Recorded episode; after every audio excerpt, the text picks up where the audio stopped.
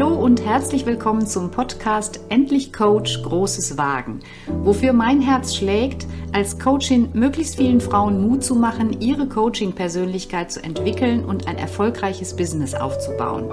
Mein Podcast ist dein Business Buddy, der dir regelmäßig zuruft, du schaffst das, fang an, du bist gut, bleib dran, bald hast du dein Ziel erreicht, geh jetzt den ersten Schritt. Hol dir in diesem Podcast den Mut, den du brauchst, um Großes zu wagen. Freue mich heute ganz besonders auf Katja Krellig, die bei mir im Podcast heute ist. Katja Krellig ist ursprünglich mal Bankkauffrau gewesen. Sie hat Betriebswirtschaft studiert, sie hat als Führungskraft gearbeitet. Thema Leadership ist ihr sehr vertraut und ja, dann steht irgendwie auf ihrer Webseite, ach, sie hat eine Schule noch gegründet und aufgebaut über viele Jahre und dann steht so nett auf der Webseite noch, ach ja, und auch noch Mutter von drei Kindern.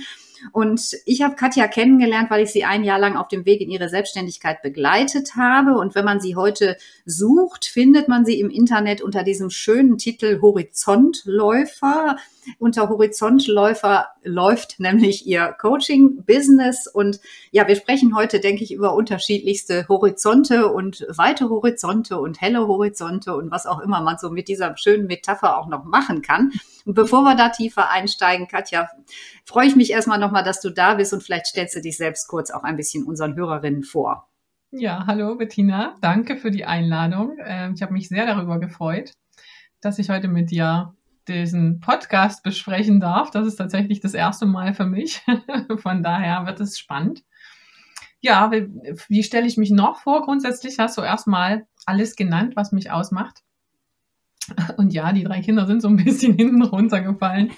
Aber das hat ja aus, ne, die, die Frage ist ja auch immer, wie präsentiert man sich im Netz und das Private spielt schon irgendwie eine Rolle, aber war jetzt für mich nicht, steht jetzt für mich nicht als Coach im Vordergrund, weil ich ja eher eben den beruflichen Kontext begleite. Von daher hat das nur einen Nebensatz bekommen, ohne damit eine Wichtigkeit äh, irgendwie herbeizuführen. Ja, ich habe ja schon äh, zwei, drei Wörter verwendet, die auch was mit deiner äh, beruflichen Biografie zu tun haben. Stichwort Führungskraft. Ähm, und ich habe ja eine Zeit mitgekriegt mit dir, in der es so ganz stark darum ging, ähm, wie orientiere ich mich, wo orientiere ich mich hin. Mhm. Und ähm, gerade so diesen Wandel von einer Führungskraft hin zur Coachin mit allem, was dann dazugehört, ähm, das ist ja auch nicht so schnell entschieden und auch vielleicht auch schon gar nicht von heute auf morgen umgesetzt. Und ähm, ich fände es mal ganz spannend, so zu hören, was hat, was sind eigentlich so die beiden ähm, Bereiche? Man spricht ja oft von Push und Pull oder äh, wenn ich es auf Motivation beziehe, was ist so, was war die weg von Motivation und was war die hin zu Motivation? Mhm. Vielleicht magst du uns da mal so ein bisschen mitnehmen in deine, ja, in deine Geschichte und in deine Entscheidungsgrundlagen. Ähm, ja. Ja, sehr gern. Das, das war tatsächlich ein längerer Weg. Also ich habe schon 2016, glaube ich, war das, angefangen nach einem Weg zu suchen, ist es jetzt das für mich, möchte ich noch mal was anderes? Und dann habe ich ähm, dort angefangen, mich auch mit dem Thema Coaching oder ne, ich suche mir mal jemanden im Außen, der mich da ein bisschen beraten kann, beschäftigt und habe so einen Wochenend-Workshop auch ähm, gebucht na, also im, um, im, äh, im Kontext der eigenen Entwicklung macht, das, macht man das ja öfter ne, rein fachlich bezogen. Aber das war so das erste Mal, dass ich wirklich jemanden außerhalb bezahlt habe, um für mich selber zu schauen. Und das war in, in einer Gruppe, wo man nach dem roten Faden ähm, des eigenen Lebens quasi geschaut hat, was, was macht denn das alles aus, die Stationen, die ich bisher gemacht habe weil man natürlich, je älter man wird, auch ein bisschen mehr die Sinnsuche noch in den Vordergrund stellt, dessen, was man tut, ähm, da auch eine gewisse Intention reinzulegen. Und das war eigentlich der Startschuss. Da war es weniger das Weg von, weil mir hat es Spaß gemacht, was ich ähm, getan habe, aber irgendwie, manchmal hat man so dieses Gefühl, das, ist, das darf noch ein bisschen weitergehen, aber ich weiß nicht so richtig wohin. Und deswegen war es eher das Hinzu was auch immer, das wusste ich noch nicht. Und dann habe ich mich auf diese Reise quasi begeben und dort angefangen zu suchen. Und da kam schon raus dieses beratende und für andere Dasein, also auch aus äh, Führungskraft würde ich mich als sehr zugewandt bezeichnen und eben auch immer im Fokus für Entwicklung? Wo wollen die Leute hin? Was, wie macht, was macht jemand im Team besonders wertvoll? Wie kann ich noch besser Stärken erkennen und fördern? Da war Coaching überhaupt erstmal für mich selber gar nicht im, im Fokus, sondern eher diese Weiterentwicklung und wie kann ich meine Fähigkeiten noch besser einbringen in das, was ich tue. Und mit der Zeit, ne, das ist ja der Weg, ergibt sich dann beim Gehen, kam das immer öfter, dass das vielleicht, also Coaching war dann auch ein Bereich, der da in Frage kam, neben Führungskraft, ähm, wo mir auch quasi bescheinigt wurde, dass ich da sehr gut unterwegs bin und mir das ja auch Spaß gemacht hat. Deswegen habe ich das Coaching als, ja, habe ich wahrgenommen, aber war jetzt nicht irgendwie im Fokus. Und Corona war dann so ein, wie für viele ja, so ein Momentum, wo man einfach oder ich in dem Moment auch Zeit gewonnen habe, da wirklich mal drüber nachzudenken. Und ähm, in zufälligerweise hatte ich im Haus eine Firma, die Coaching-Ausbildungen angeboten hat. Und dort habe ich mich einfach mal erkundigt, was das denn bedeutet und kann man das noch irgendwie nebenberuflich machen und so weiter. Und so ist es, ist der Stein dann eigentlich ins Rollen gekommen. Dann habe ich mich also für diese Ausbildung angemeldet, weil ich dachte, na, auch als Führungskraft, das kann ja nicht verkehrt sein, wenn man diese Grundlagen hat.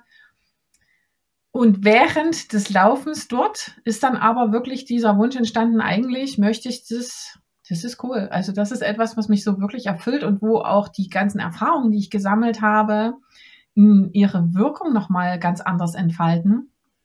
Und ich eben nicht nur Führungskraft bin und gleichzeitig ja doch, weil ich ja auch als Coach die Prozesse irgendwie führen muss, also eine gewisse Verantwortung trage. So, und das war dann eigentlich der Punkt, wo ich ja dann auch zu dir gekommen bin, wo ich so sage, ne, es braucht noch mal mehr. Da muss ich und da möchte ich auch besser werden und klarer für die Dinge und so kann man das als Weg bezeichnen, würde ich jetzt sagen. Mhm. Du hast vorhin gesprochen von deinem roten Faden, mhm. den du da ganz am Anfang schon auch gesucht hast. Jetzt bist du ja ein paar Jahre weiter. Ich spreche in dem Zusammenhang auch immer gerne von dem goldenen Faden, weil ich das ja, so schön finde, wenn man mit der Zeit wirklich gemerkt hat, so, ich habe bestimmte Stationen in meinem Leben gehabt, die hatten auch einen bestimmten Sinn für mhm. mich. Mhm. Und die hatten, auch wenn ich da nicht ewig drin geblieben bin, aber die hatten einen Sinn, um irgendwas zu erkennen oder um an bestimmten Stellen weiterzukommen und Kannst du beschreiben, was für dich jetzt auch so mit dem mit den mehreren Jahren, die da inzwischen vergangen sind, ähm, was sich vielleicht dein, wie sich dein Faden vergoldet hat? Mhm. Das ist eigentlich, hm, das ist eine sehr interessante Frage. weil ich am Anfang gar nicht so sicher war, wo mein Faden ist. Ähm, also ich bin aufgrund ähm, der Tatsache, dass ich nach der Schule erstmal eine Ausbildung gewählt habe, die persönlich nicht so ganz wirklich zu mir passt, nämlich die Bankausbildung, weil ich ein eher sehr offener und kreativer Mensch bin, aber das erschien damals, bin ja schon auch ein paar Jährchen, halt, es war irgendwie sicher und es hat sich erstmal ganz gut angefühlt und Verkauf und Kundenkontakt, ja, das hat irgendwie gepasst. Und dann war aber ne, dieses, äh, diese, diese Institution Bank als sich als solches nicht unbedingt mein Lebensumfeld. Von daher habe ich mich dann eben für ein Studium entschieden, weil man dann sagt, okay, was macht man denn jetzt dann? Die Ausbildung war ja nicht für umsonst und Aspekte davon haben mir Spaß gemacht. Also war es dann eben das BWL-Studium. Und ähm, die Kreativität war dann eher dieses Gestalten, also dieses Wissen, ich will eher eine Führungskraft sein oder ich bin nicht nur ein Mitarbeiter von der Persönlichkeit her, sondern ich brauche da ein bisschen mehr. Also hat sich das durch das Studium dann eben auch begründet, beziehungsweise hat mir dann den, den Weg geebnet. Und mir hat aber immer ein bisschen auch die kreative Komponente gefehlt. Das habe ich dann versucht im Arbeitsumfeld zu finden und ich habe auch immer wieder mal die Branchen gewechselt, wo ich mich dann auch häufiger gefragt habe, ob das jetzt gut ist, weil ich eben genau da keinen roten Faden hatte. Um jetzt zu sagen, ne, die Vergoldung für mich als Coach ist ja genau das, ich durch diese Branchenkenntnis und unterschiedlichen Bereichen erkennen kann, wo es einfach viele Gemeinsamkeiten gibt und dass bestimmte Prozesse dieselben sind und das ist völlig egal, wo ich mich gerade bewege. Und es gibt mir eine Sicherheit, äh, gerade im Coaching, und ist, würde ich jetzt dann, das würde ich als dieses Vergolden des roten Fadens bezeichnen, wenn das ein schön, wunderschönes Wort an der Stelle.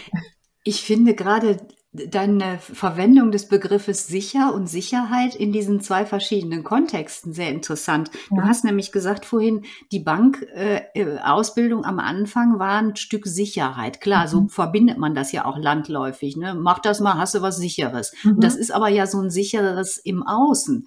Und jetzt hast du am Ende gesagt, so das gibt dir die Sicherheit im Coaching mhm. und da hast du Sicherheit im Innen. Und das finde ich ja gerade, oh, es wird mir gerade irgendwie ganz, läuft mir Gänsehaut so ein bisschen über den Rücken, weil, weil das so ein wunderschöner Weg ist und ein, ein, genau das ist ja auch, da bist du an einer tollen Stelle angekommen, denn ähm, Sicherheit im Innen, das ist der einzige Platz, wo wir das eigentlich dauerhaft finden können. Im Außen haben wir keine Sicherheit, da ist der ewige Wandel. Wir reden dauernd ja hier von agiler Gesellschaft und Unternehmen müssen agil werden, Führungskräfte sollen agil werden, alles ist agil, das ist ja auch hoch anstrengend. Und, und wir müssen Kompetenzen in solche Richtungen ausbauen, klar. Mhm. Aber wo finde ich dann Sicherheit bei aller Agilität in mir? Mhm. Das äh, war, fand ich gerade wirklich wunderschön, wie du das äh, ähm, beschrieben hast. Mhm. Und das ist Nun, interessant, wenn du das so sagst. Ne? Das ist ja immer so im Gespräch, kommt man dann auf die, auf die Details. Ähm, in dem Coaching mit den Führungskräften ist es häufig so, dass da ja auch nach einer gewissen Sicherheit gesucht wird. Ne? Wie kann ich Kontrolle in gewisser Weise behalten ähm, und wohl wissen, dass ich die auch abgeben muss.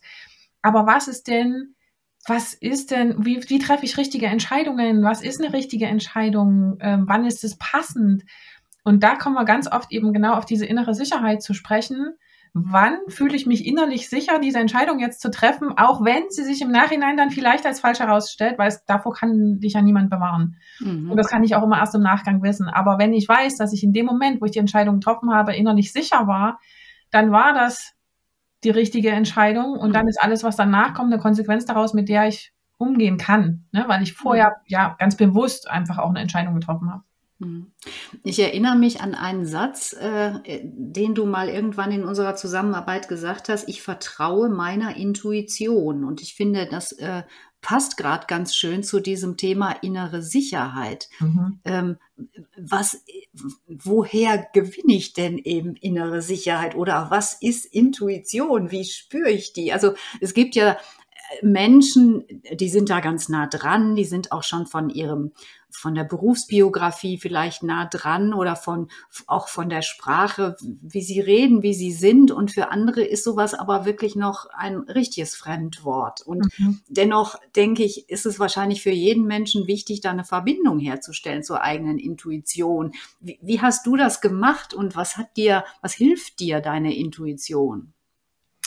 Das ist komplex. und ähm, ich sage mal, ich kann Eckpunkte benennen. Zum einen ist, spielt Erfahrung eine große Rolle. Also die Art und Weise, wie ich Erfahrung gemacht habe, wie ich die interpretiert habe, in welchen Kontexten haben die stattgefunden. Zum anderen bin ich in der Lage, das alles gut zu hinterfragen und zu reflektieren, um dann meine eigenen Gefühle zu benennen. Und, und ähm, damit ergibt sich für mich die Intuition, ne? weil wenn ich dort klar bin, kann ich intuitiv richtig vorgehen, aber das heißt ja nicht, dass ich das blind tue. Ich glaube, das, das ist für viele nicht so ganz klar, ähm, weil die denken immer, Intuition kommt, das kommt einfach so von innen. Ne? Ja und nein. Und es ist gut, sich da nochmal wirklich klar zu werden, was ist denn das gerade? Um dann daraus wieder eine Sicherheit zu entwickeln. Also gerade im Umgang mit Führungskräften ist ja das Thema Gefühle häufig so ein Thema, was ich will jetzt nicht sagen ungern, aber wo man immer glaubt, die kann man an der Tür abgeben. kann man aber nicht. Weder für sich selber noch für seine Mitarbeiter. Und ich sage dann immer, Gefühle sind die, ist, ist, sind die Wegweiser im Leben, wenn ich gelernt habe, die zu lesen. Weil dann kann ich nämlich meiner Intuition vertrauen oder eben auch genau den Gefühlen vertrauen. Und da kommen wir wieder in die Komplexität, weil natürlich, wie entstehen Gefühle? Was habe ich vorher für Erfahrungen gemacht? Ähm, ist das, was ich mir dazu erzähle, das Richtige, das Dienliche oder im Zweifel nicht? Und da braucht es eine Reflexionsfläche, einen Austausch, ähm, eine Korrektur vielleicht. Mhm. Ähm, war das jetzt die Antwort auf deine Frage? ja, ja, ja. Ich, ich habe gerade parallel noch weiter gedacht an, deinem, äh, an deiner Beschreibung. Intuitiv heißt nicht blind. Mhm. Oder auch, äh, ähm, ja stumm oder so. Also das ist nicht, du hast das, finde ich, ähm, auf eine Weise beschrieben, die ich gut nachvollziehen kann, dass das so eine Mischung ist aus Selbstwahrnehmung, Selbstreflexion und, und dann äh, und Erfahrung und, und äh, das heißt ja auch mit anderen Worten, wenn Erfahrung da reinfließt, dann verändert sich ja auch die Intuition oder da, da ist, oder was, wie man das auch immer nennen soll, aber da mhm. verändert sich ja auch in einem etwas mhm. und man bekommt dann auch zu den Dingen, für die man irgendwelche Entscheidungen treffen muss, vielleicht eine, eine andere Hinweise so aus dem Inneren. Es ist ja schon was aus dem Inneren, ja, mhm. aber mhm. äh, es wird ja gespeist von uns letztlich. Das ist ja nicht was Externes, sondern das ist ja was, was wir durch unser Erleben, durch unsere Erfahrung ja anreichern mhm. immer irgendwie. Mhm. mhm. Absolut. Und das ist, also ne, Klarheit heißt dann, also ich kann das ja mal an einem Beispiel festmachen. Ne? Zum Beispiel, ich beschäftige mich mit einem Geschäftsführer, der äh, eine Entscheidung treffen muss, muss für, ähm, das ist jetzt gerade schwierig und ich brauche einfach eine Reflexionsfläche, weil ich mir noch nicht so ganz klar bin. Und ne, das, ne, je weiter man dann einfach auch höher sitzt, desto weniger habe ich diesen Austauschpunkt. Also das begegnet mir halt sehr oft, dass dieses, ich tausche mich mal mit jemandem aus, das fehlt aus unterschiedlichen Gründen. Und dann eben zu gucken, okay, was ist die Erfahrung? Was sind die Möglichkeiten? Welche Intuition, welches Gefühl habe ich dazu? Das wirklich nochmal zu benennen und auseinanderzunehmen und auch reinzugehen und daraus eine Klarheit zu generieren wo derjenige dann hinterher sagen kann, ah, okay, jetzt habe ich mich auch selbst verstanden, so im Sinne von, okay, die Blockade war da, weil die hat den Sinn. Die war jetzt sinnvoll oder die war mir hinderlich und das kann man einfach auseinander äh, nehmen und, und deswegen, ne, dieses, man, das macht man nicht blind. Und man glaubt es häufig und man ist wahrscheinlich auch so lange blind, bis man nicht die Lampe draufgehalten hat, äh, mhm. um zu gucken, was ist denn da genau? Aber dafür braucht es ja jemanden, der damit umgehen kann und der diese Mechanismen verstanden hat, vielleicht auch. Mhm. Ja, und das, äh, das heißt ja auch nicht umsonst blinde Flecken, die man mhm. so mit sich rumträgt. Und die, die werden ja auch nur im, im Dialog letztlich äh, ja, wie du sagst, man hält die Lampe drauf und dadurch äh, werden sie, kommen sie an die Oberfläche und man, und sie sind dann irgendwann eben nicht mehr blind, sondern sie sind beleuchtet und man kann damit äh, klug umgehen. Mhm. Aber das hat für mich zwei verschiedene Dimensionen. Es gibt ja die blinden Flecke im Außen, wo man sagt, das kann man tatsächlich daran festmachen. Ne? Blinder Fleck ist ja per, per Definition etwas, was ich nicht sehe, aber die anderen sehen. Das heißt, was sich zeigt im Außen.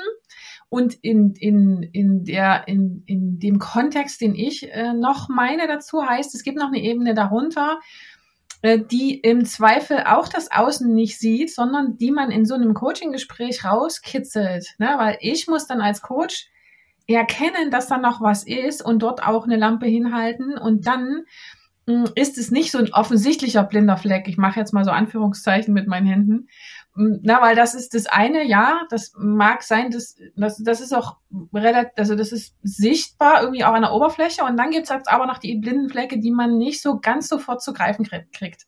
Und das sind aber häufig die Wendepunkte oder die mhm. entscheidenden mhm. Themen, die man eben anschauen muss, um dann zu sagen, ah, okay, jetzt wird mir das klar und dann kann ich das auch verändern. Die sind noch ein bisschen blinder als die anderen blinden Flecke, wenn man das überhaupt steigern kann, dieses Wort. Aber denn du als Coach äh, hast ja schon die Möglichkeit, das irgendwo zu erkennen. Also ist es ja schon eine Möglichkeit von außen es wahrzunehmen, aber natürlich, wie du richtig gesagt hast, mit geschultem Auge und äh, erfahrenem äh, Blick für Persönlichkeits Prozesse, Entwicklungsprozesse und so. Mhm. Und dafür braucht es eben den Austausch mit einem Coach. Da kommt man nicht alleine drauf und da kommt man auch nicht beim Bier mit dem besten Freund drauf. Meistens nicht. nee, nee. Weil, auch nicht beim weil, Tee oder Kaffee. Ne? Methoden. Also da ist mein Schlagwort halt Methoden. Ich hm. wähle ja dann, wenn ich mir das angehört habe, wo sind wir gerade, was ist zu besprechen, was ist zu betrachten. Und das machst du ja sicherlich auch so als Coach. Welche Methode ist denn jetzt die, die ich wähle für diese Situation? Und dafür brauche ich eben jetzt erstmal Fachwissen im Hintergrund, wo ich dann mhm. sagen kann, ne, genau, und damit, da gehen wir jetzt mal rein. Ich, ich erzähle dir kurz, was, welche Methode würde ich jetzt anwenden und meistens kriege ich dann auch ein Nicken von den Leuten. Ne? Und man kurz erklärt, was wird jetzt passieren als nächstes. Und dann kann man auch gut in den Prozess reingehen und dann kommt eben die Sichtbarkeit. Mhm. Ich würde gerne nochmal ähm, bei der Intuition anknüpfen, aber mit einem bisschen anderen Blickwinkel, nämlich so auf deinen Weg in die Selbstständigkeit. Ähm, wie hat dich denn da deine Intuition geleitet? Oder vielleicht auch noch ein bisschen breiter gefragt, was waren denn so für dich eigentlich die zentralen Fragen und auch Sorgen und Gedanken, äh, so mit, der, mit dem Gedanken, ich will in die Selbstständigkeit gehen? Mhm. Also die erste große Grundfrage war, kann ich das überhaupt? Ähm, na, weil wenn man eben aus diesem Umfeld kommt, das Ausbildung erstmal eine wichtige Grundlage ist für alles, was man danach tut und man ja auch die Erfahrung gesammelt hat, dass es schon ganz gut ist, wenn man irgendwie das Wissen dazu hat, dann ist natürlich das Gefühl, dass das jetzt vielleicht eine fixe Idee und was machen die überhaupt? Also sich da auch nochmal näher damit zu beschäftigen und ne, klar, Persönlichkeitsentwicklung, da habe ich schon einen guten Zugang zu gehabt und eben genau deswegen, weil es mir so gut geholfen hat, habe ich dann immer gedacht, okay, das ist so, äh, wie, viel, wie viel Ausbildung braucht man denn, um gut zu sein? Und sich das dann anzuschauen und zu sagen, genau, das war jetzt so diese erste große Hürde, zu erkennen, aha, okay, ich habe schon ganz viel gemacht in meinem Leben und ja, dieser Schritt, sich die Erfahrung zu holen, ist total gut, um eben zu erkennen, ich kann das. Das war das Punkt Nummer eins. Punkt Nummer zwei war, puh, dieser Schritt von angestellt auf selbstständig, was heißt denn das dann ganz konkret? Also ne, Businesspläne für Projekte zu schreiben, ist was anderes als für sich selbst. Ähm, wobei ne, auch die Schule, wir hatten das vorhin so kurz im Nebensatz, und das war auch eine, ein Riesenprojekt in meinem Leben, was mir auch ganz, ganz deutlich gemacht hat, was es eigentlich bedeutet, in diese Selbstständigkeit zu gehen. Und da, da, also in diesem Prozess bin ich ja noch nicht mal angestellt gewesen. Ich hatte zwar Verantwortung und auch ein großes Risiko, aber gefühlt war das alles irgendwie überschaubar. Und wenn ich das jetzt so ganz für mich alleine tue und dann in das komplette Risiko gehe, auch diesen, diesen Anteil vom Familieneinkommen irgendwie ähm, vielleicht erstmal nicht bringen zu können, das ist schon auch mit Angst behaftet. Das kann, ich denke nicht, dass man das anders ähm, ausdrücken kann, es sei denn, man hat ein großes äh, finanzielles ähm, Puffer irgendwo, wo man weiß, ich bin da erstmal safe. Ähm, und ansonsten ist es ja durchaus Ratio und zu überlegen und abzuwägen, wie viel brauche ich wann, was muss ich dafür tun. Also das waren schon, glaube ich, die zwei größten Hürden, die es zu überwinden galt. Und dann zu sagen, und trotz der Angst springe ich jetzt einfach. Mhm. Weil ich erkannt habe auf dem Weg, ich habe das Rüstzeug und dann mache ich das und dann schaue ich einfach, was als nächstes kommt. Ist, Im Zweifel macht das ja auch unternehmerisches Denken aus, das mhm. Risiko mhm. wahrzunehmen und dennoch zu wissen, ja, ohne geht's nicht. Du hast jetzt gesagt, trotz der Angst springe ich, weil ich mir dann doch auch klar gemacht habe, was ich da so kann. Mhm.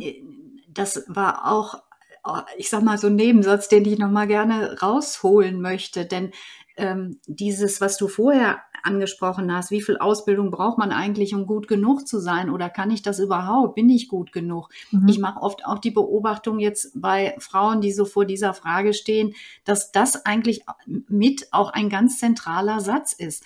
Bin ich gut genug, um mir damit ein Business aufzubauen? Bin ich gut genug, um zu konkurrieren gegenüber Tausenden von anderen Coaches? Mhm. Ähm, bin ich gut genug, einfach auch im Coaching ähm, die passenden Methoden zu finden, um wirklich auch meinen Klienten vernünftig zu helfen. Mhm. Dieses bin ich gut genug, das kann man ja auf ganz viele Bereiche wirklich ausweiten. Mhm. Und ähm, ich würde gerne auch noch mal unterstreichen, was du so gesagt hast. Ähm, ich habe mir dann gesagt oder ich bin dann gesprungen, trotz der Angst. Also dieses sich bewusst machen, da schlägt ja auch immer noch wieder so mein Resilienzherz durch.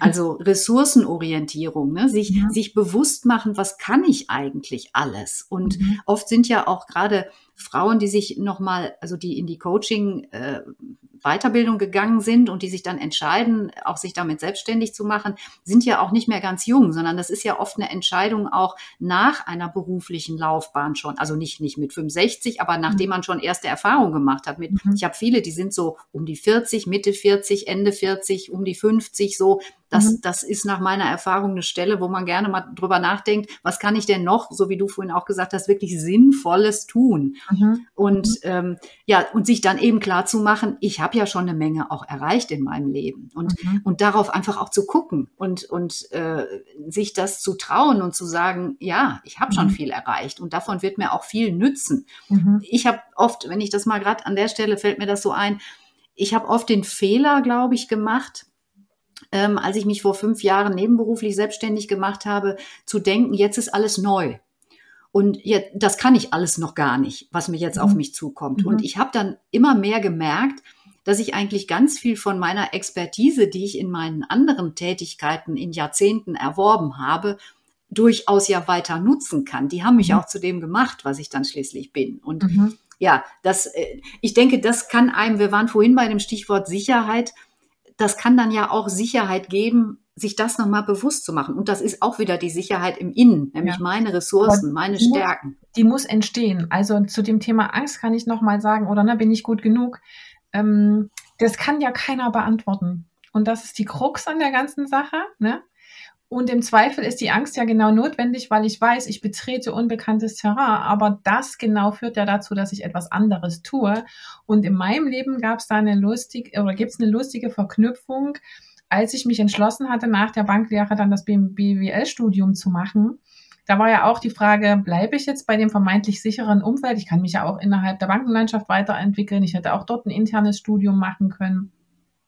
Das wollte ich aber irgendwie alles nicht, weil ich nicht auf die Bank reduziert sein wollte. Ich wusste schon, dass es das braucht noch, also ich möchte mich eher, also ich möchte mich öffnen für die anderen Wirtschaftszweige. Also nur Bank an sich braucht es nicht. Und dann war genau die, die, die Frage, BWL studiert ja jeder. Ne? Also was muss schon was mal schon mit BWL-Studium? So ist ja nichts Besonderes, Spezielles, whatever. Also da klingt Bankkauffrau schon spezifischer. Und das war ja auch vermeintlich, okay, jetzt gehe ich von dem Spezifischen wieder zurück in das Allgemeine und was kann man da schon werten? Bin ich gut genug? Es gibt tausend andere Bewerber auf diesem Markt. Also das ist die gleiche, das, das Gleichnis ähm, schlechthin. Das gibt es immer. Es gibt immer ganz viele andere. Deswegen ist es total wichtig, das eigene Gute zu finden und dem dann zu folgen, weil dann bin ich im Zweifel auch gut an der Stelle oder nicht nur im Zweifel, sondern dann bin ich gut, weil ich ja weiß, was ich kann. Mhm. Und da ähm, kommt das zusammen, was du gesagt hast, sich das im Zweifel auch nochmal ganz bewusst zu machen, was kann ich denn? Und äh, es gibt immer überall viele Leute. Mhm. Keinen Bereich, wo es nur ein paar gibt, also ganz spezielle, ja, ne? Also irgendwie mh, hm, obwohl ich, ne, fällt dir da jetzt was ein? Also wenn wir jetzt darüber nachdenken? Es sind irgendwie hochspezifische Forschungsbereiche oder ja. was weiß ich, wo es nur Aber so selbst da habe ich ja ein Pendant. Also im, ich wüsste jetzt niemanden, der so immer ganz, also ja, vielleicht ein Astronaut, da gibt's ganz wenige davon.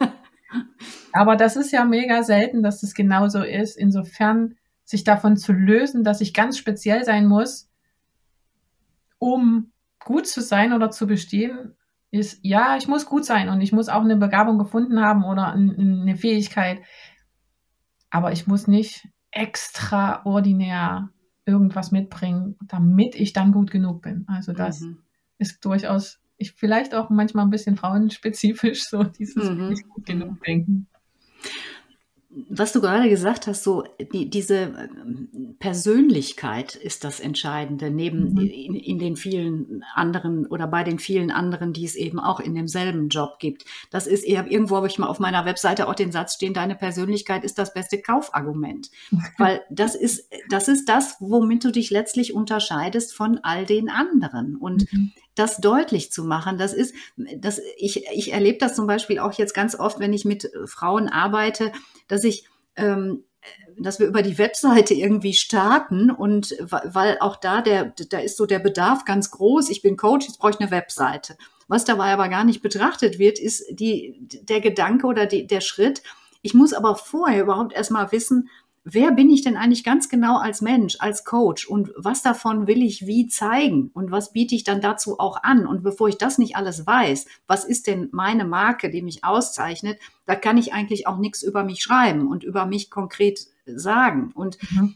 das, ähm, deswegen finde ich, ist, ist das so eine, nach meiner Beobachtung ist das manchmal so, so eine Phase, die gar nicht so im Bewusstsein ist, wenn man startet auf dem Weg in die Selbstständigkeit, die ist aber unerlässlich, sich mhm. da zu Hause äh, oder ein Zuhause zu bauen, ähm, wo man dann auch sehr bewusst die Tür öffnen kann und sagen, so, hier, bitte herzlich willkommen, das bin ich. Mhm, mhm. Und auch das ist ein Prozess. Also das haben wir beide ja in unserer Zusammenarbeit auch gemerkt. Das, da bin ich ja auch durchgegangen das wusste ich noch nicht am Anfang. Mhm. Und mhm. ja, viele denken vielleicht, oder man hat auch diesen Irrglauben, dass man es schon wissen muss.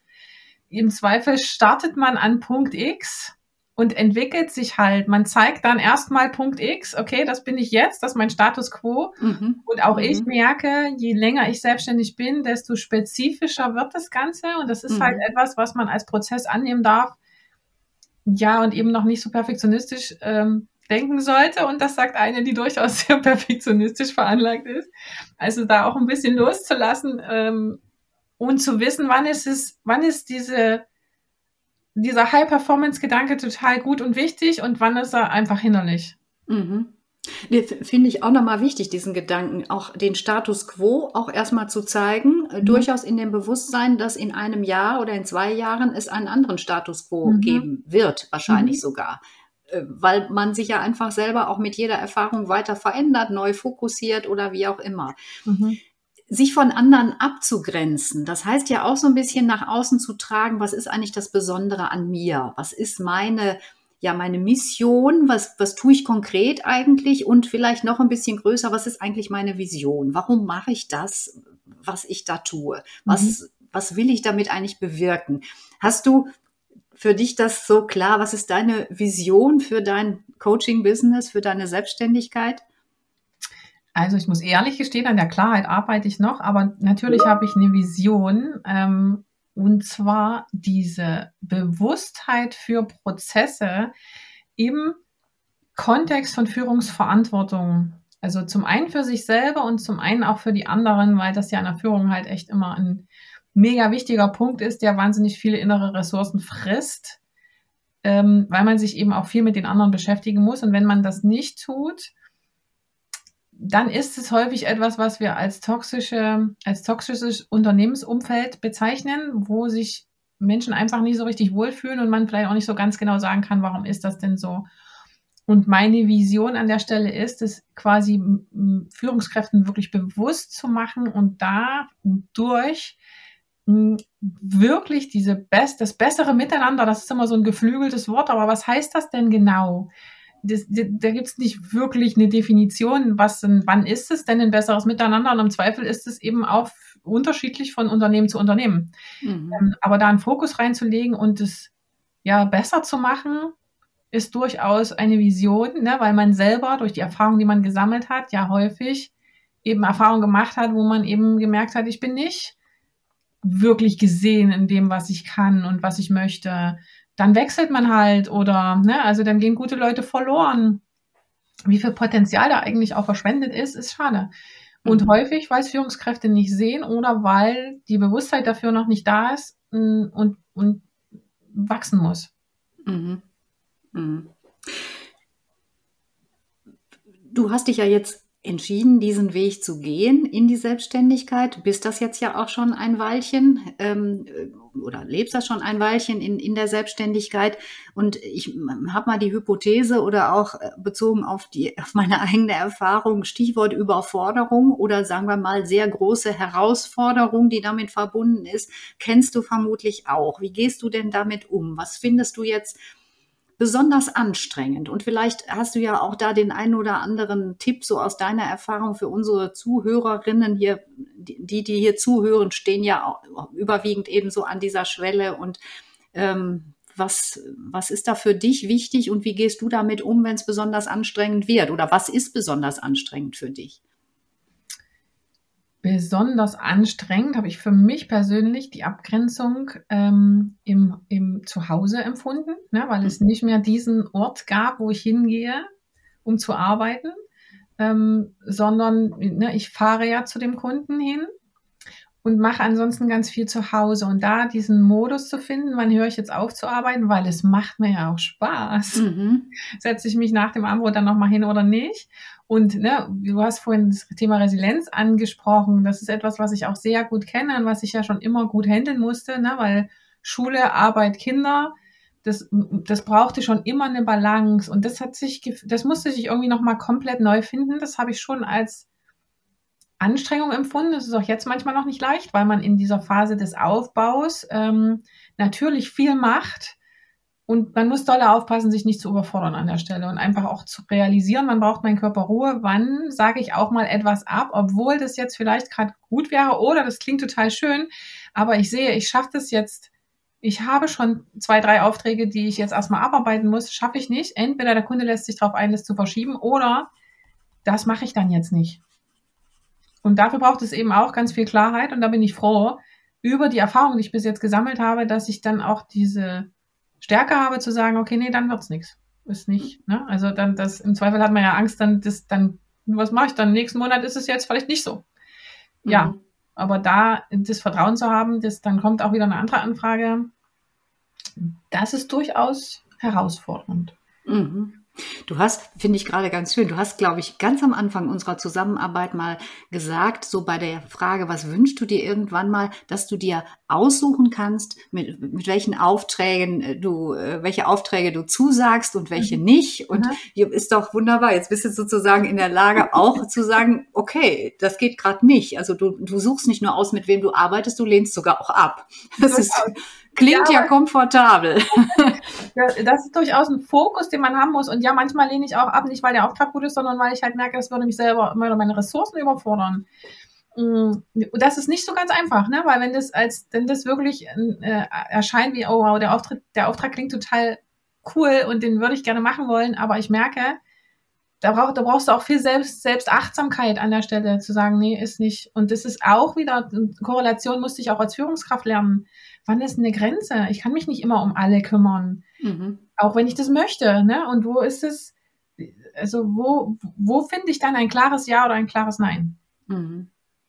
Was hat dir denn am meisten geholfen, in die Selbstständigkeit zu gehen und diesen Weg zu, gut zu haben?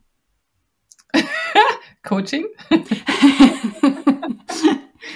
auch für mich, ja. Also dieses, das ist wirklich mega wichtig. Und natürlich, also ich werde heute auch noch auch gefragt, machst du das eigentlich, nimmst du noch selber Coachings in Anspruch? Natürlich. Mhm. Ich habe ja gelernt, wie toll das ist. Und es gibt ja immer Leute, die vor mir stehen oder die schon etwas erreicht haben, wo ich noch hin möchte oder die mir erklären können, wie geht das. Äh, das ist Coaching. Also ja, das äh, hört im besten Falle nicht auf und das ist toll, weil ich immer dieses Gegenüber finden kann, was mit mir das aktuelle Thema durchleuchtet und bespricht, mich klarer macht, ich eine Entscheidung treffen kann und dann gehe ich vorwärts. Ich drehe mich nicht im Kreis. Mhm. Während es früher durchaus Phasen gab, wo man das Gefühl hat, ich drehe mich ja seit einem Jahr im Kreis, ich komme nicht weiter. Weil ich nicht wusste, dass es diese Möglichkeit gibt. Und, und viele Leute wissen auch noch nicht wirklich, was bedeutet denn Coaching eigentlich? Mhm. Was macht man denn da? Ja, das wundert mich auch manchmal noch. Mhm. Total erstaunlich, aber wahrscheinlich, weil wir jetzt schon so lange da drin sind. Ich merke immer wieder, dass es Erklärung braucht und ähm, ja, es gibt auch dadurch, dass es ja kein geschützter Begriff äh, ist, ne, es gibt viele Leute, die sich eben so nennen, aber ja, wo ich halt immer empfehle zu sagen, guckt halt nach, was bringt derjenige an Erfahrung mit. Ein, ein Erstgespräch gibt auch immer darüber Ausschluss, wie komme ich mit dem klar, passt es irgendwie oder ist es nix? Weil das immer wieder bei dem Thema Persönlichkeit, das hast du vorher auch äh, angesprochen, passt denn die Persönlichkeit? Weil natürlich hatte auch schon Kundengespräche, wo wir dann gemerkt haben, es matcht jetzt irgendwie nicht so ganz und das ist aber mega wichtig und dann muss es auch nicht sein, weil bei anderen passt es wieder total gut und dann sind die Ergebnisse auch mega gut. Hm. Und da ist auch wieder das Thema Auswahl. Ich muss ja nicht, wenn, wenn ich schon merke, da kommt irgendwie so eine toxische Unternehmenskultur auf mich zu, das, das, das, das möchte ich nicht unterstützen. Wenn jemand kommt und sagt, wir wollen besser werden, alles gut, aber eben nicht in einem ausbeuterischen Fokus. Nicht, ne? Ja, Mitarbeiter müssen was leisten, alles klar, ne? Also das braucht es im unternehmerischen Kontext, aber es gibt Varianten und Varianten, das anders zu tun. Und, mhm. das, und wenn das, wenn der Fokus da nicht da ist, dann merke ich sofort, das möchte ich nicht. Also ist es schon auch wiederum ein natürlicher Prozess, der dort stattfindet. Mhm. Das, was du vorhin gesagt hast, das ist auch eigentlich genau meine Vorstellung von Coaching. Ich bin neulich in einem Interview dazu gefragt worden, so nach dem Motto, meinst du nicht, es gibt inzwischen genug Coaches in Deutschland? Wir haben irgendwie 30, 40, 50.000, je nachdem, was für Zahlen man da zugrunde legt. Und da habe ich gesagt, nein, ich finde, es kann eigentlich gar nicht genug geben, weil es im Grunde selbstverständlich sein müsste, dass jeder irgendwie seinen Coach hat. Mhm. Das ist nicht Therapie von Krankheit, sondern das ist einfach nach meinem Verständnis ein, ein ganz kluges Tool für für gute Auseinandersetzung mit sich selber, für ja letztlich Erkenntnisgewinn. Entwicklung. Entwicklung, genau. Ja. Mhm, ja. Absolut, absolut. Und wenn man jetzt mal auf die Marktmechanismen schaut, dann kann man immer noch sagen, okay, die schlechten in Anführungsstrichen, also die Leute, die eben nicht das Potenzial mitbringen, wirklich gut zu sein oder wirklich unterstützend zu wirken, die wird es im Zweifel dann irgendwann nicht mehr geben. Also das ist ja im unternehmerischen Kontext ganz genauso. Unternehmen, die sich nicht durchsetzen können oder die eben nicht die Produkte mitbringen, die der Kunde oder der Markt möchte, da bin ich halt irgendwann wieder weg. Das ist eine natürliche Auslese. Insofern denke ich, ähm, das wird auch im Coaching-Bereich genauso erfolgen. Die Leute, die nicht gut sind, werden nicht wirklich erfolgreich sein. Das Negative daran ist, dass es natürlich auf alle irgendwie ausstrahlt. Ne? Also dieses, was, welches, äh, welches Image und welcher Ruf ist denn damit verbunden? Und das ist ja da, ne, wir haben ja beide die, die, die, die Zertifizierung oder sind auch einem, einem, einem, einem übergeordneten Organ da irgendwie verpflichtet, um eben zu zeigen, uns ist wichtig, welche Expertise da dahinter steht und dass es in irgendeiner Art und Weise geprüft ist. Hm, das, und das ist wahrscheinlich aber noch etwas, was gerade noch Entwicklung braucht. Das ist ja mit den alternativen medizinischen Bereichen irgendwie ähnlich gewesen. Das ist dann etwas, was sich mit der Zeit dann herauskristallisiert, woran erkenne ich denn, was gut und was nicht so gut ist oder was hilfreich ist und was nicht so hilfreich ist.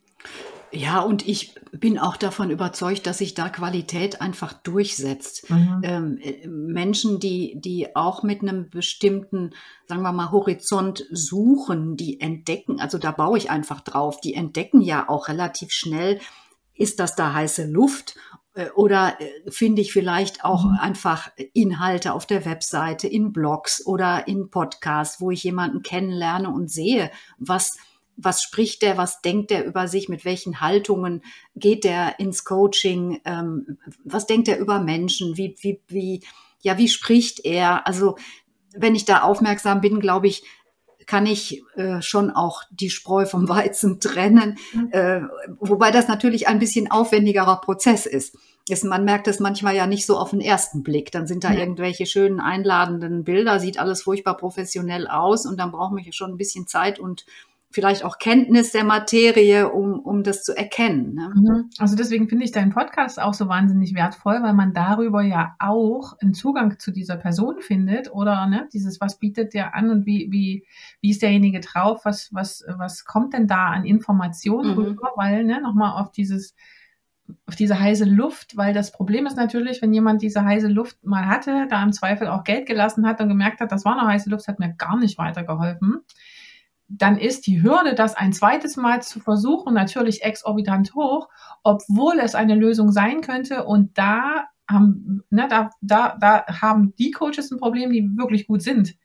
Mhm. Äh, ne, weil eigentlich könnte man was tun, aber wenn derjenige schon mal eine schlechte Erfahrung gemacht hat, dann ist es mega schwierig. Und da noch mehr Aufklärungsarbeit zu leisten oder eben auch genau das zu formulieren, ist, glaube ich, sehr wichtig und es ist toll, dass man das eben auch in solchen Podcasts im Zweifel transportiert mhm. kriegt.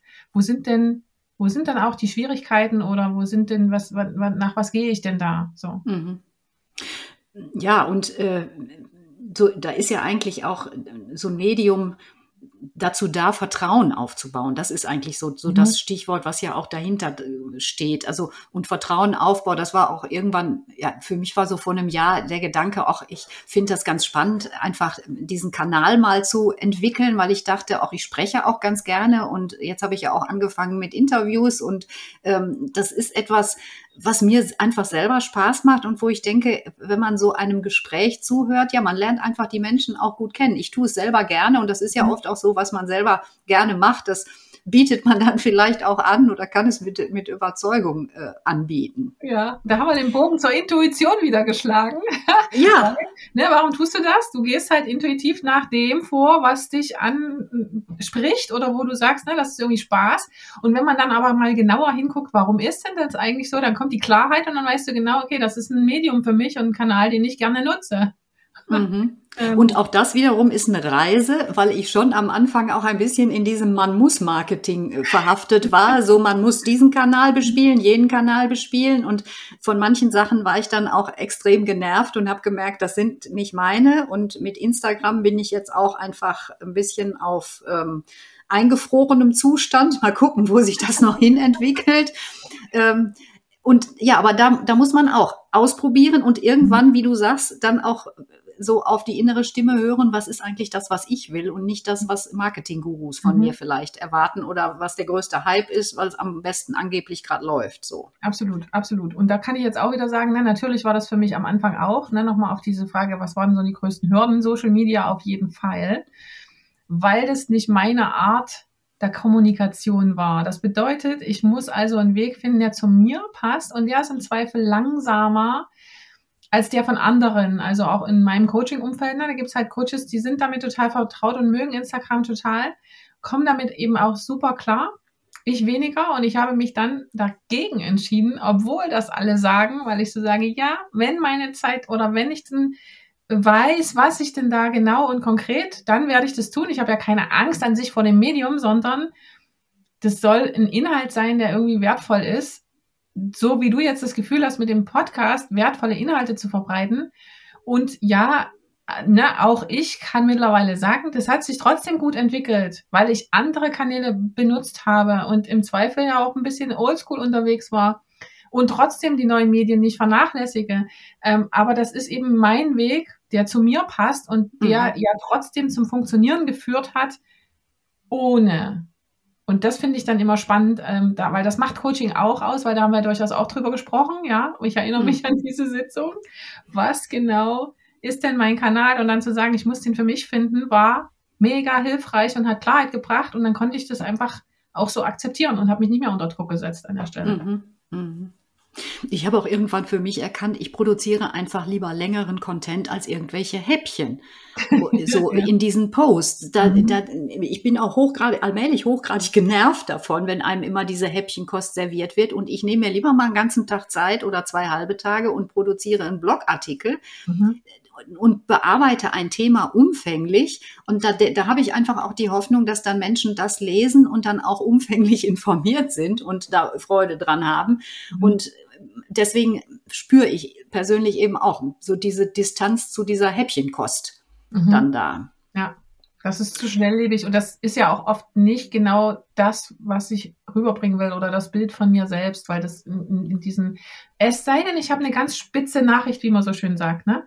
Also etwas, was ganz deutlich formuliert werden kann und dann ist es ja möglicherweise auch wieder wertvoll, weil damit hole ich die Leute ab. Aber das ist etwas, wo ich von mir sagen kann, da arbeite ich durchaus auch noch dran. Ich, mhm. da, ich kann da noch konkreter werden und das ist für mich, das sehe ich als Aufgabe in diesem Jahr, da wirklich auch konkreter zu werden. Aber dafür brauchte ich diese Phase des Anlaufs und, ähm, und um mir das auch zu erlauben, dass es diese Phase gibt.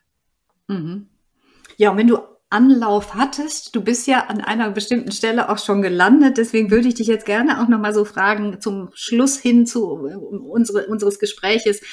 Was hat denn ein potenzieller Kunde davon, wenn er dich bucht? Mhm. Was, was bietest du an? Wie kann man mit dir zusammenarbeiten? Du hast ja viel vorhin schon von Führungskräften gesprochen. Was sind auch so Formate, in denen du arbeitest? Vielleicht kannst du das noch ein bisschen teilen. Ja, gern. Ähm, ich coache Führungskräfte auf ihrem Weg zu mehr Klarheit und zu mehr Selbstbestimmtheit im Sinne von, ich weiß, dass die Entscheidung dann die richtige ist, auch wenn sie eben möglicherweise sich erstmal komisch anfühlt oder am Außen nicht gut ankommt oder oder. Ähm, ich sehe mich als Sparringspartner an der Stelle, die Dinge wirklich zu diskutieren und zu durchleuchten mit dem Blick vom Kunden aus. Also was braucht derjenige denn eigentlich gerade? Und zwar durch eine, eine Kombination aus Analyse und Strategie. weil das ist etwas, was mir mehr, es mir sehr Spaß macht und was ich eben auch mitbringe aus meinem Erfahrungshorizont. Ähm, erstmal zu analysieren, was ist denn da alles wirklich da und dann eine Strategie zu entwickeln, wie man da am besten mit umgeht. Und das ist eben genau das, wo man zu zweit sein muss. Also da kaut man im Zweifel, also oft höre ich den Satz, da habe ich schon das ganze letzte halbe Jahr drauf rumgekaut und ich habe keine Lösung gefunden um dann zu sagen, heute, ne, oder jetzt haben wir das ein oder zweimal, jetzt bin ich klar, alles klar, ne, jetzt habe ich das verstanden, wo ich eigentlich hin will oder warum das so ist. Und das macht es mega schön. Oder eine andere Schiene ist auch die Entwicklung der eigenen Führungsfähigkeit und der eigenen Führungskraft, also durchaus auch junge Führungskräfte hin, hinzuentwickeln, was macht mich denn aus als Führungskraft, was, äh, welche Definition habe ich von mir als Führungskraft, was macht für mich eine gute Führungskraft aus, also all die Themen zu beleuchten, die trainiere ich auch für Gruppen. Und Teamcoaching ist äh, ein weiterer Bereich ne, im Sinne von, wir wollen als Team besser miteinander arbeiten. Und zwar sowohl in dem Bereich Effizienz und Effektivität als auch in dem Bereich der persönlichen ähm, Interaktion, den anderen gut zu verstehen und eben Probleme wirklich gut anzusprechen. Da sage ich immer, streiten will gelernt sein. Wir häufig ist Streiten für die meisten eine, hat eine negative Konnotation. Und ich finde, das muss nicht sein. Aber dafür braucht es eben gewisse Regeln und vielleicht auch eine Moderation, damit man es lernt. Und dann kann man das, ne, weil nur wenn man die Themen wirklich auf den Tisch packt und die klar und deutlich macht, finde ich eine Lösung. Was häufig gemacht wird, ist, dass man irgendwie oben auf dem Tisch etwas diskutiert und unter dem Tisch brodelt was ganz anderes. Das holt aber keiner vor, weil das zu groß scheint. Das ist schade und meine Erfahrung ist zu sagen, okay, lass uns das hochholen, aber kontrolliert und dann finden wir auch eine Lösung. Mhm. Ich kann mir vorstellen, dass die Menschen, die mit dir arbeiten, da wirklich sehr viel von haben, wenn sie sich auf ein Coaching mit dir einlassen oder an einem Workshop teilnehmen. Ähm, aus unserer eigenen Zusammenarbeit kann ich nur sagen, dass äh, das ist so inspirierend und äh, ich kann mir, ja, ich kann mir wie gesagt gut vorstellen, dass äh, Menschen, die entweder auf eine Führungskraft, auf eine Führungsstelle sich bewerben wollen, so wie du es gesagt hast, oder Menschen, die ihre Führungsrolle weiter, weiterentwickeln wollen, weiterentwickeln wollen. Das ist ja mhm. auch ein schönes Wort an der Stelle, ähm, dass die gut bei dir aufgehoben sind. Und ja, ich wünsche dir, dass du so viele Klienten bekommst, wie du gut managen kannst und wünsche dir weiterhin ganz viel Erfolg für dein Business und für deine Arbeit und für ja, das Zusammensein, Zusammenwirken mit anderen. Ganz, ganz herzlichen Dank, liebe Bettina, für diese Worte. Für heute sage ich Tschüss und freue mich, wenn du bei der nächsten Folge wieder reinhörst. Du kannst dich natürlich jederzeit auf www.bettina-bergmann.de über meine Coachings und Programme informieren und eine Riesenfreude machst du mir, wenn du meinen Podcast bei Apple oder Spotify bewertest und ihn mit deinen Coaching-Kolleginnen teilst. Bis zum nächsten Mal, auf in die Selbstständigkeit, weil du kannst, was du willst, deine Bettina.